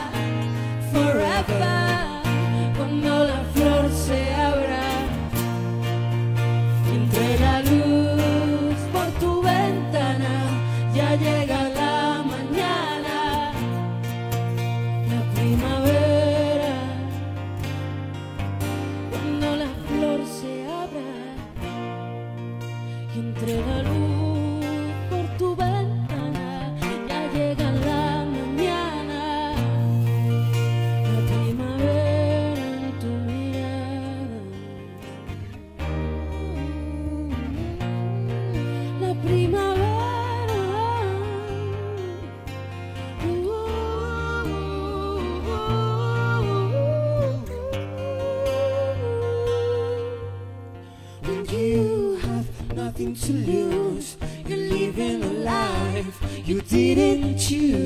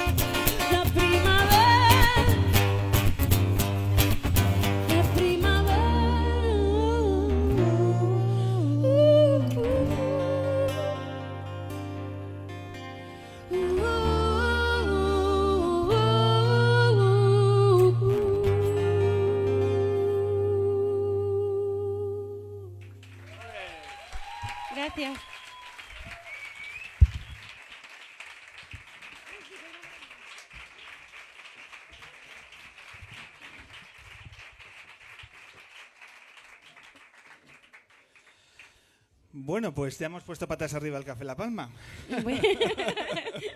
Hombre, un poquito de alegría, ¿no? Hombre, que, que viene bien, que viene bien. Fue el fandango, bienvenido al hombre que se enamoró de la luna. Nita, Gracias. voz de Fue el fandango. Ale, Pablo, muy buenas. Hola. ¿Cómo Buenas. estamos? Muy bien. ¿Tomando aire? Tomando aire, sí. Tomando aire. Bueno, lo hemos conseguido, lo hemos conseguido. Eh, ya tenemos la visita de Fue el Fandango. Ale estuvo con nosotros en una tarde que presidida por el gran muchachito, que, que te subimos ahí al escenario ahí a quemar ropa. Sí, total. y bueno, siempre queríamos tener a Fue el Fandango y yo creo que es un momento fantástico para, para teneros porque están sucediendo cosas muy importantes y más que van a suceder durante este mes. Pero antes, eh, imagino que impactados. ¿Habéis estado escuchando la entrevista de Cinecicleta? Sí, sí, y aparte que mm, me parece un, un- Bueno, está claro que es un proyecto súper interesante y, y han hablado de Mozambique, que estuvimos nosotros Sí, hace sí, un- justo me acordé cuando lo ahí. escuché. Y, y la verdad que, que genial, a ver si charlamos luego con ellos ahí, que nos cuenten cositas ahí guapas. sí. ¿Habéis viajado con vuestra música de una forma parecida? Porque los músicos y los viajes, sois una banda eh, que habéis tenido la fortuna de, de viajar y de tocar en muchos países. También es complicado viajar con la música. Pues mira, si te digo la verdad, desde que empezó este proyecto, sin, sin Alex y yo, sin, sin, vamos, sin comerlo ni beberlo, nos encontramos eh, viajando por, por muchísimos países y, y pudiendo compartir nuestra música con, con, en tantos sitios y con tantas personas tan diferentes y aprendiendo tanto, ¿no? Y que nos sentimos unos privilegiados porque, porque eso no es fácil, ¿no? Hmm. Habéis tocado en los cinco continentes, he leído, habéis tocado en más de 25 países. ¿Cómo se consigue esto? ¿Cómo se consigue que una banda de aquí toque? Porque cada vez es más usual, ¿no? Las bandas, sobre todo Latinoamérica, Europa, pero por ejemplo que se haya tenido la oportunidad de, como vosotros, de tocar en Australia, no es tan, tan normal. ¿Cómo se consigue ese hecho de ser una banda tan internacional? Pues la verdad que ha, ha ido siendo todo un poco por, por carambolas, ¿no? Ahí, eh, de repente empezamos, eh, hicimos un concierto en Londres eh, con el primer disco que nos consiguió un colega, ¿no? Y, y ahí nos vio una chica que le gustó mucho, nos llevó a Dubai y de ¿A ahí, sí, de ahí luego pues nos vio otra gente y nos llevó a otros sitios. O sea, Sí, algo es que verdad. un poco Alguien nos vio la- eh, en las vistillas y nos fuimos después a Cuba. O sea, Ah, sí, nos pasan unas cosas sí, que sí. de- pero bueno.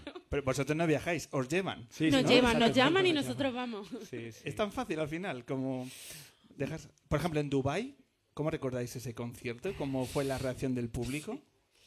Fue un poco...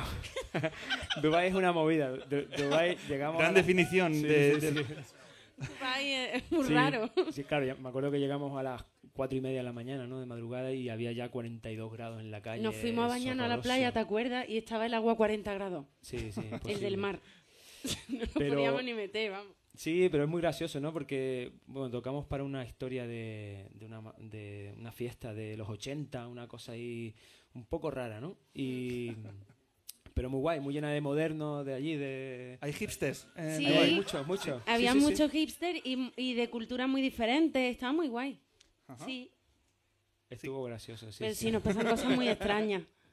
Eso es cierto.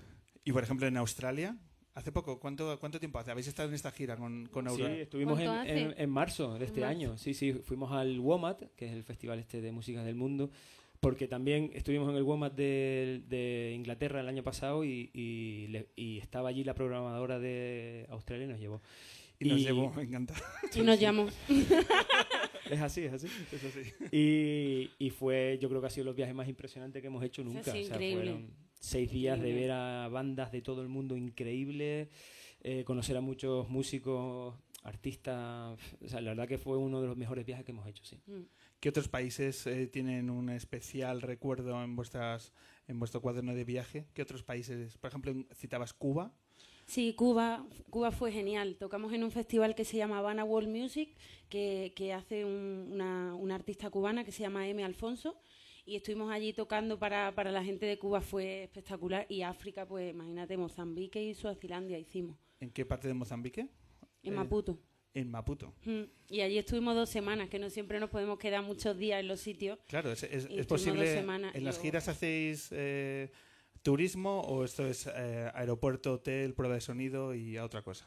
Depende, eso a veces tenemos suerte y, y en África juntamos casi tres semanas y estuvimos ahí disfrutando en Cuba también estuvimos una semana, pero luego estuvimos en, en China, hemos estado dos veces, la primera vez estuvimos un día y medio. Bueno, algo y en. Shanghái un rato. En Shanghái estuvimos un rato. Estuvimos un rato en Shanghái. En Nueva Delhi estuvimos 48 horas, 24 de las cuales no teníamos equipaje porque se había perdido. Oye, ¿y esto de tocar En con fin. jet lag? ¿Se da? Hombre, pues se da con tocar con todo. Con lo que tengas tienes que subirte ahí, da igual. ¿Y cómo se hace? Tú no ¿Cómo- puedes llamar y decir, oye, que no voy, que que estoy no. mala, ¿eh? ¿Y, y- y cómo se hace? ¿Cómo se hace luchando contra...? Pues ya ves tú, imagínate. Pues aparte- claro, aparte, eso me acuerdo, me estoy acordando ahora que cuando estuvimos ahí en Nueva Delhi, que se nos perdieron las maletas y tocábamos, o sea, al día siguiente y no, no teníamos la ropa para tocar. Ni y ropa interior, nada. Nada, nada, cero. Nada. Y, y estaba allí, fíjate tú, porque era un encuentro cultural y tal, estaba Agatha Ruiz de la Prada. Y, nos le- decía que no nos preocupáramos. y, y ella decía... Y ella le decía, le decía a Anita, Decía decía, a. Anita estaba súper agobiada y dice, es que ¿cómo me voy a tocar? Que no tengo ropa, solo tengo el chándal del viaje", tal. Imaginaros, y Eh, llevábamos ya un montón de horas viajando, imagínate cómo íbamos, no podíamos ni, ni nada. Quiero reparar el tema del chándal, ¿decías? Claro, claro. Claro, yo, yo iba en Pues, chanda. Claro. Eso, sí, o sea, para viajar lo más cómodo el chándal, eso ya lo sabía ya, eh, la pantoja y todo eso, viajar en chándal y eso es, eso es lo mejor. Y, le- y te acuerdas que te Eso lo ha decía... dicho porque me llaman la pantoja, mire. porque me pongo chándal. Y, y- y- y la Ágata le tranquilizaba y decía, no te preocupes que si no yo te he visto. Y yo, sin preocuparme más. Y te dejó un par de cojines y a la para arriba, ¿no? No, al final por suerte apareció la, la maleta y pude cantar, pero vamos, yo encantada de que me pusiera esa muy ropa, imagínate. Yo estaba allí con ella encantada. Y ha habido momentos en estas eh, experiencias impagables de, de tocar en extranjero que de pronto eh, no se, uno no se comunica con el público, que ostras, es difícil de hacer llegar al, a tu música. Hay momentos en que la frialdad preside. ¿Cómo, cómo se encara? ¿Recordáis alguna mo- algún momento así? es que pasa a veces, A veces claro, que hay gente que no tiene mucha sangre, nosotros que aquí, a ver, es verdad, Las nosotros los como son. españoles íbamos para abajo, pues imagínate en el sur. Pues a veces sí, pero vamos, eh, lo, que, lo que más me flipa a mí cuando tocamos fuera, sobre todo es el respeto que tiene la gente eh, ante, el, ante el músico, ¿no? Que está siempre escuchando, eh, respetando, ¿no? El, el momento de- de- del escenario y, mm, y luego se nota mucho la calidad en el aplauso, ¿no? Sí, son, es un La público respuesta. muy, muy guay, la verdad que, que eso, lo que dice ella, eh, respetan mucho los temas, lo- los silencios, las bajadas de los temas y luego ya al final rompen a, a aplaudir, ¿no? Y eso, la verdad que está muy guay. Entre comillas, cada país aplaude diferente. ¿No- ¿Notáis ahí un feeling? Hombre, Lo que- claro, lo que cada persona diferente- es un mundo. Lo que Aplaudir, hacen- no sé. ¿El Lo que hacen diferente, que Pablo y yo lo comentamos mucho, la- lo que hacen diferente cuando vean Las Palmas, vamos todos con Las Palmas, ahí no hay, hay países que eso no tienen no lo ven, que no lo ven. ¿verdad? ¿Sabes qué pasa? Que le dices que de Las Palmas y yo soy muy de animar, ¿no? Y la lío. La lío muy parda porque, claro, me pongo a animar, la gente no va a ritmo, el batería me mira de te voy a matar porque no puede tocar el chiquillo y al final digo, joder, es que no puedo hacer palmas ni puedo hacer nada aquí. ¿Cómo son estos finlandeses, no? De, joder, que no, que no encaja. Eh, estamos a unas semanas de cerrar eh, la gira de Aurora.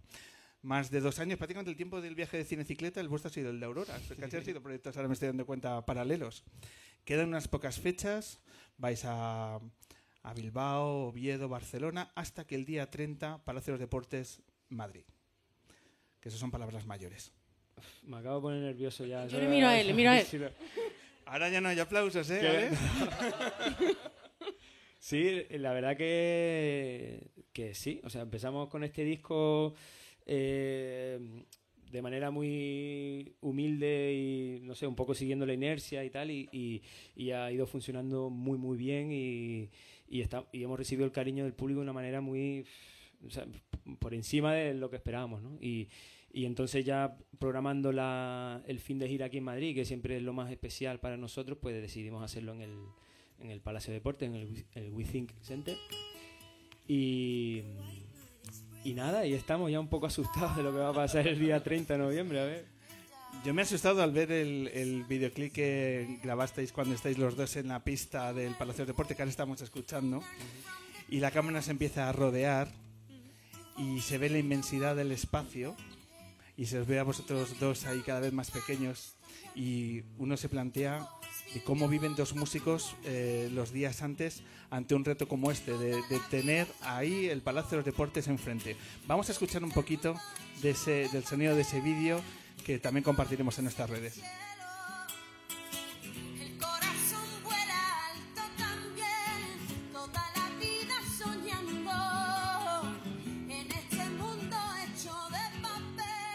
Nita, y estás eh, cantando con el palacio absolutamente vacío y cierras los ojos y te lo imaginas completamente lleno. ¿Qué sientes? Que va, yo no me lo imagino. La verdad, si soy sincera, yo pues, pues yo es que yo estoy asustada, la verdad, ¿qué te voy a decir? Yo hasta que eso no pasa, yo ya no me relajo. Yo hasta que no llegue el día 30, esto es un sin vivir para mí. Y me pongo cada vez más nerviosa. Pero bueno, yo, yo creo que Madrid siempre ha sido como, como una casa para nosotros, porque no somos de aquí, pero eh, vivimos aquí, y sobre todo Ale, ¿no? que, que ha muchos años viviendo aquí, el proyecto se ha fraguado aquí, eh, hemos tocado en todas las salas casi de Madrid, o sea, hemos recibido tantísimo cariño de la gente que nosotros hemos considerado que, oye, que, que vamos a intentarlo, así que ojalá que ojalá que eso se cumpla y sea y sea algo bueno, ¿no? Este concierto, esta magnitud de este concierto, eh, supone que sea un punto de inflexión, o sea, implica mirar hacia atrás, decir, ¿cómo hemos conseguido tener una fecha como esta en Madrid? Claro, es un poco. O sea, este es el, último concierto del tercer disco, ¿no? Y yo creo que, que en la vida de un grupo casi siempre el tercero, eh, según cómo vaya, ¿no? Pero en nuestro caso, por ejemplo, eh, ahora haremos un parón o sea, y, y un poco también era esa la idea, ¿no? Ahora vamos a estar todo el año que viene sin hacer conciertos aquí en España, un poco eh, pensando en todo lo que nos ha pasado estos últimos años y vi- viajando, o sea, para poder escribir cosas nuevas para hacer el cuarto disco, que, pero que lo haremos con la calma y para el 2019, ¿no? Pero, y era como, bueno, tenemos ganas de hacer algo grande aquí en Madrid, o sea, tampoco mm, irnos, que se nos vaya la- mucho la olla, ¿no? Pero yo creo que era, era el paso que teníamos que dar, ¿no? Decir, va- vamos a- al, al Palacio de Deportes a ver qué, qué es lo que pasa y, y en esa estamos, ¿no? La verdad que A ver, estoy asustado ya. ¿Habéis estado, habéis estado como público en, en conciertos en, en el Palacio de los Deportes? Mucho. Sí, fuimos a ver a Beyoncé, ¿te acuerdas? Sí. Ale, no Se pasa nada. la olla, se la. Fue un bolazo, fue un bolaco que, vamos, fue la Sí, hostia. sí que hemos ido. Sí, yo qué sé, Portishead, me acuerdo que fue de los últimos y fue increíble. ¿eh? ACDC antes de que se quemase, la- ante- hace ya Antes de la 17, reforma. 18 años por lo menos. Eh, a nivel logístico, ¿qué supone un concierto así? Por ejemplo, ¿cuánta, ¿cuántas personas eh, de equipo lleváis para llevar a cabo una noche como esta? O sea, este es como el más especial y, y, o sea, normalmente en, en esta gira pues trabajamos eh, unas 10, 12 personas en la gira, ¿no? Y, y en este caso pues habrá esa noche trabajando unas 60 personas, 60, 70 personas y ya muchas de ellas llevan trabajando varios meses en, en- en la preparación, ¿no? O sea, que no, que no es solo ese día. Y nuestra oficina lleva trabajando ahí ya unos meses preparando todo bien eso ese día. Pablo, cuando te contaron que, que había fecha en el Palacio de los Deportes, la, la primera idea que cruzó tu mente. Quise cancelar el bolo, no, no me interesaba al principio, ¿no? Sí, pero es un poco mezcla de sensaciones porque es un bolo súper importante, pero es el último bolo antes de que paremos un año, entonces es como que te entra la morriña antes de tiempo, ¿sabes? Pero vamos, encantado de hacerlo y súper ilusionado. Y de disfrutarlo. Eso es. Por ejemplo, en un espacio así, la prueba de sonido, ¿cómo se organiza? ¿Cuánto tiempo necesitáis para hacer prueba en un concierto así? Eh, bueno, sí. O sea, el- digamos el montaje de un bolo de eso empieza muy tempranito, 6, 7 de la mañana y, y a las 3 de la tarde ya estamos allí preparándolo todo, ¿no? Ujú. Y eh, habéis comentado que va a haber sorpresas. Que la, entiendo que no me la vais a, no me vais a contar nada. No, no, no. ¿Seguro? ¿Tienes una, otra oportunidad? Seguro. ¿Va a haber invitados especiales que os acompañen en el escenario? Sí, vamos a tener invitados especiales de los cuales no te voy a hablar porque si no develo la sorpresa y ya no son sorpresas. ¿Cuántos estamos hablando más o menos? Mm, No digas nada, no digas no, nada. no me deja. No me deja. He estado a punto de conseguirlo, de tener algo, de tener algo. Em, y entiendo que esto se organiza durante mucho tiempo, pero también se, se tiene que organizar el posconcierto, que es tanto más importante. El postconcierto. Eso está, eso ya, eso fue lo primero que está Mira, organizado. mira, ¿verdad? mira. Pero si él es DJ, imagínate. Imagínate. Es, es más, y a mí, mm, a mí me hace especial ilusión estar hoy aquí porque de las primeras salas donde pinché en Madrid, donde estuve mucho tiempo pinchando y aprendí muchísimo, fue aquí en el, en el Café La Palma con, con Germán y para mí es, es un placer después de tantos años volver aquí a, a este sitio. Aquí he estado yo noches y noches pinchando, pero vamos. Liándola, ¿no? Eh, trabajando, trabajando. Ahora lo llaman así, ¿no? bueno, ¿nos podéis adelantar algo del postconcierto? Que os he visto ahí que habéis saltado un poco la pregunta. ¿Qué, qué planes tenéis? ¿Cuánto, ¿Cuántos días van a ser? ¿Tres, cuatro días? ¿Va a haber making of? Eh, ¿Se va... Ambulancia el- el- contratada. Está todo- está todo. Eh, no vas a decir nada tampoco del postconcierto, por lo que veo. O sea, es un día muy especial lo que dice él porque es que también acaba una etapa, ¿no? Acaba est- esta gira que ha sido muy bonita y, y claro, durante el concierto estamos cada uno a lo nuestro, concentrados, entonces tenemos que vernos luego y celebrarlo y... Es un día de celebración, de eso no, no hay sí, duda. y de pena, es lo que decía Pablo, va a haber ahí Bueno, unas pero no emociones se, encontradas. pongan, no se pongan con la pena, vamos a quedarnos con la alegría. ¿Eh o no? ¿Cuánta gente os está pidiendo entradas? ¿De invitado? De invitados. La cuestión Chicos, ¿cuánta gente de aquí tiene entradas? Es. Ole, ole, pues mira. Bueno.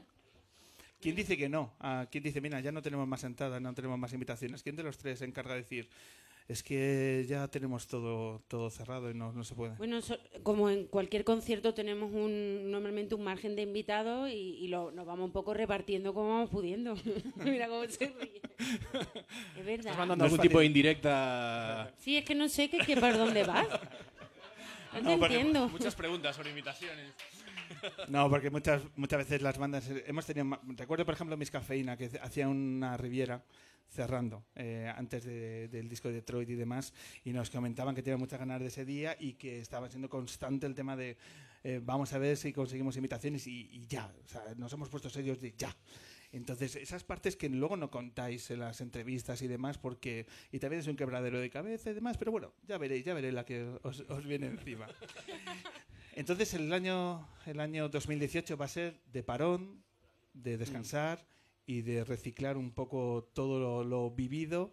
¿Hacia dónde se va a dirigir? ¿Ya tenéis pensado o tenéis algún, alguna línea del cuarto disco? No, de momento no, no Nada. tenemos nada pensado porque, porque queremos un poco eso, como eh, resetearnos un poco y, y la verdad que nunca solemos, o sea, quiero decir, hacemos la música tal como nos va saliendo. No, nosotros no trabajamos buscando cosas concretas ni, ni con mucho tiempo de antelación, sino un poco dejándonos llevar por lo que, por las emociones que estamos sintiendo y entonces intentamos plasmarlas en nuestra música.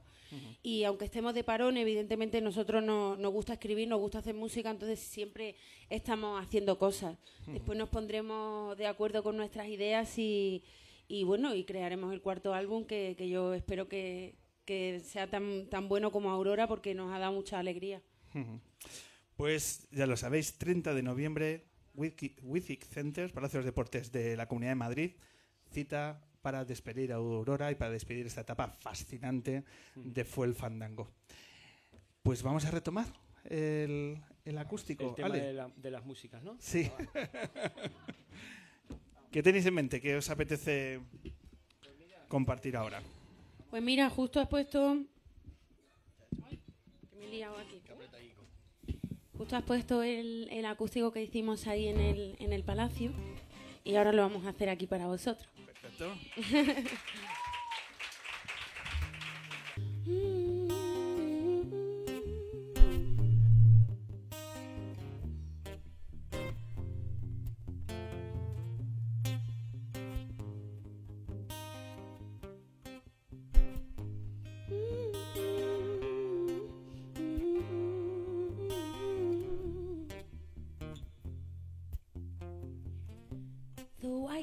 is breathing. Darkness is eating the dust. The sun is already dead. I'm learning. I'm learning from the past. I'm learning. You've always been the one, but I'm learning. I'm learning from the past. I'm learning. You've always been the one, but I'm learning. Toda la vida soñando este mundo hecho de papel.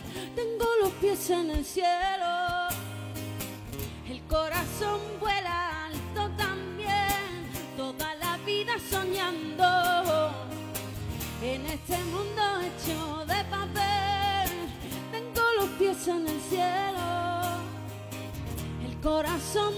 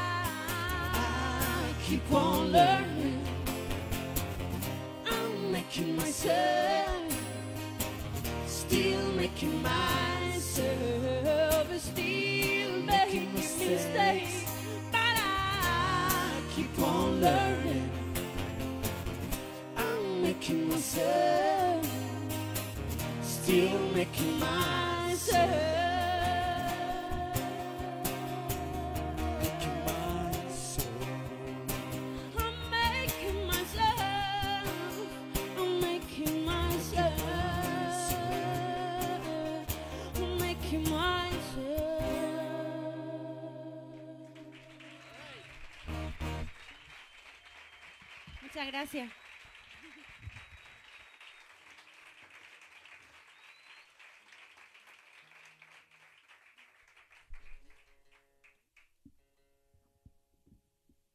Bueno, pues vamos a seguir.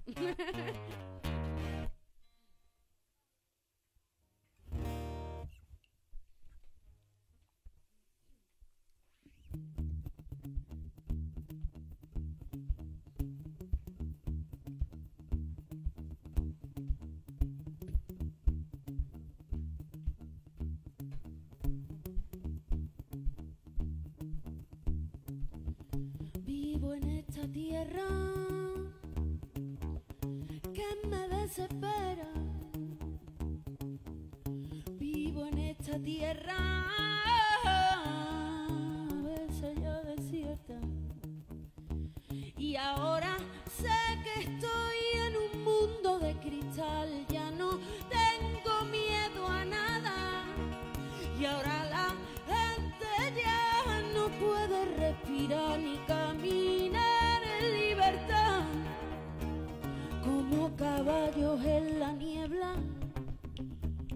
Salvaje soy, salvaje soy, como caballos en la niebla.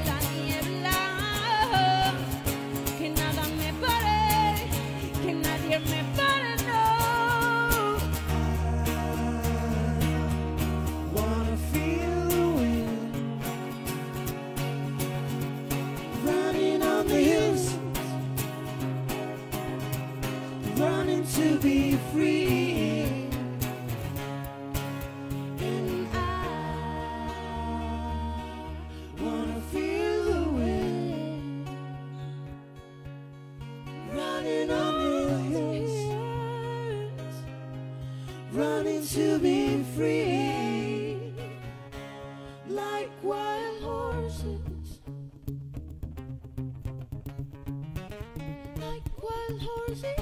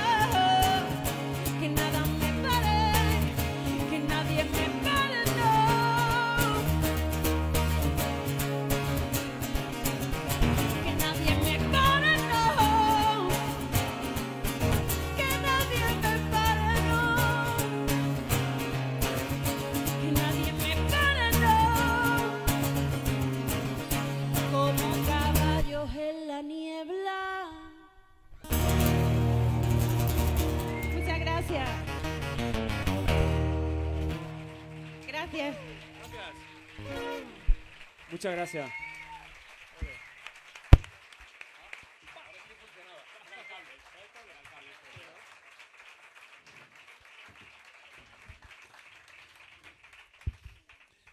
Qué absoluta maravilla tener tan cerca vuestras canciones. Eh, si habéis puesto así el Café La Palma, va a ser tremendo cuando eh, disfrutemos de la fiesta el día 30 de noviembre. Ahí vamos a Con estar. invitaciones, ¿eh? Nah, eso me da igual, me da igual. Todo de, todo de invitados. Es todo mentira. ¿Sabes lo que pasa? Es que eh, ahora en este tramo final quisiera compartir con vosotros la Luna 309, el cartel, que si queréis venir de invitados, pues ya tenéis las invitaciones, porque yo creo que os va a gustar. Uh, eso, mira, la, la danza. Vale, Pero ¿por qué no ves tan fiesteros? Tremendo esto. Es que la, la Luna 309 es una luna que nunca hemos hecho algo parecido y que yo creo que os va a gustar. A os ver, va a gustar mucho. Venga, sorpréndenos. Porque tenemos a tres eh, músicos, artistas de mucho calado. Eh, va a abrir el cartel, es el día 19 de noviembre, va a abrir el cartel un artista de Cádiz. Ajá. Un artista que toca flamenco y toca jazz. Un artista que yo creo os va a impresionar. Abriremos esa luna con Antonio Lizana. Hombre, amigo nuestro, Antonio.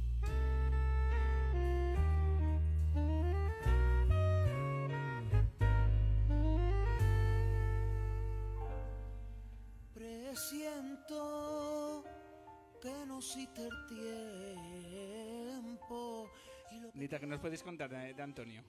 Pues Antonio es, vamos, Antonio es tiene- muy fuerte. Sí, es, es- es muy amigo nuestro y, y- y tiene un talentazo in- increíble, ¿sabes? No solo como saxofonista, que está ya demostrado, pero como compositor, guitarrista, cantando, ¿sabes? Tiene un concepto de la música y del flamenco muy poderoso. Pues se viene la luna días antes de empezar tres conciertos en Madrid, de los cuales hablaremos tranquilamente. Así que Antonio Lizana abre la luna 309. A continuación nos reencontramos con una figura mayúscula de nuestra, de nuestra música. Una persona con la que hace dos años estuvimos hablando, para mí una de las entrevistas que tenemos, tengo más grabado a fuego. Porque nos reencontramos en los micrófonos luneros con ni más ni menos que Martirio.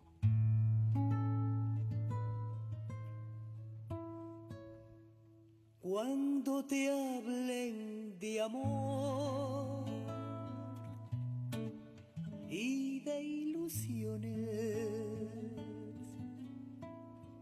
te ofrezcan ¿Qué se puede decir hoy en día ya de, de Martirio? Es que ya de Martirio tiene un- una de las carreras más sólidas y más creíbles y más, y más bonitas que, que- que ha habido en, en España en los últimos, no sé cuánto lleva Martirio. Toda la vida. Toda la vida. Y no sé, personalmente me, a mí como, como artista me, me fascina lo, que- lo que hace. Yo creo que es una mujer que, que ha influido ¿no? a, a- a mucha gente en este país, ¿no? Creo que es tan original y siempre ha sido, yo recuerdo cuando era pequeñita, que me la ponían en casa, a mi tío le encantaba, siempre estábamos escuchándola. Entonces me, me gusta esa, esa historia que ella ha creado, que solo ella tiene, y, y me parece una, una mujer fascinante. Pues así se sigue cociendo este, dibujando este cartel. Antonio Lizana, Martirio y para cerrar, un poquito de fiesta. Porque para cerrar recibiremos Amparanoia.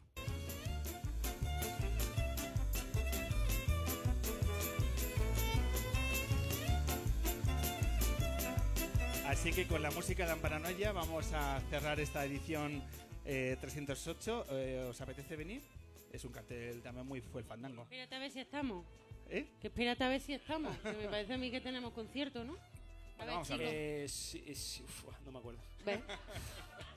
Si, está- si estamos, si estamos en Madrid, venimos, por supuesto.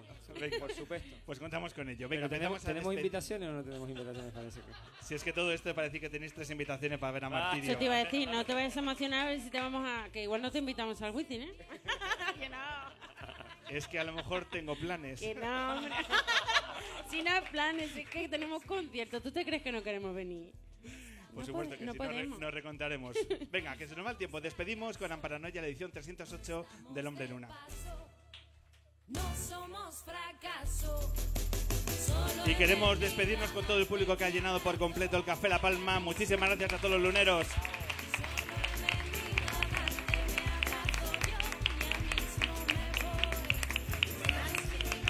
Muchísimas gracias a los grandes protagonistas de la velada, a nuestros invitados. Muchas gracias a Miren, a Tulsa. Muchísimas gracias Isabel y Carmelo de Cinecicleta y a los grandes fue el fandango. Gracias.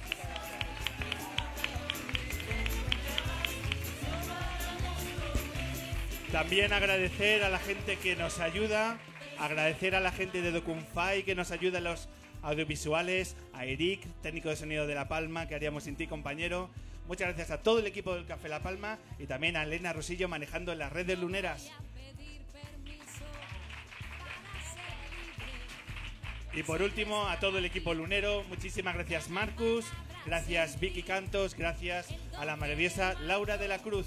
Nos vemos por aquí día 19 de noviembre, ha sido un placer. Os necesitamos. Chao.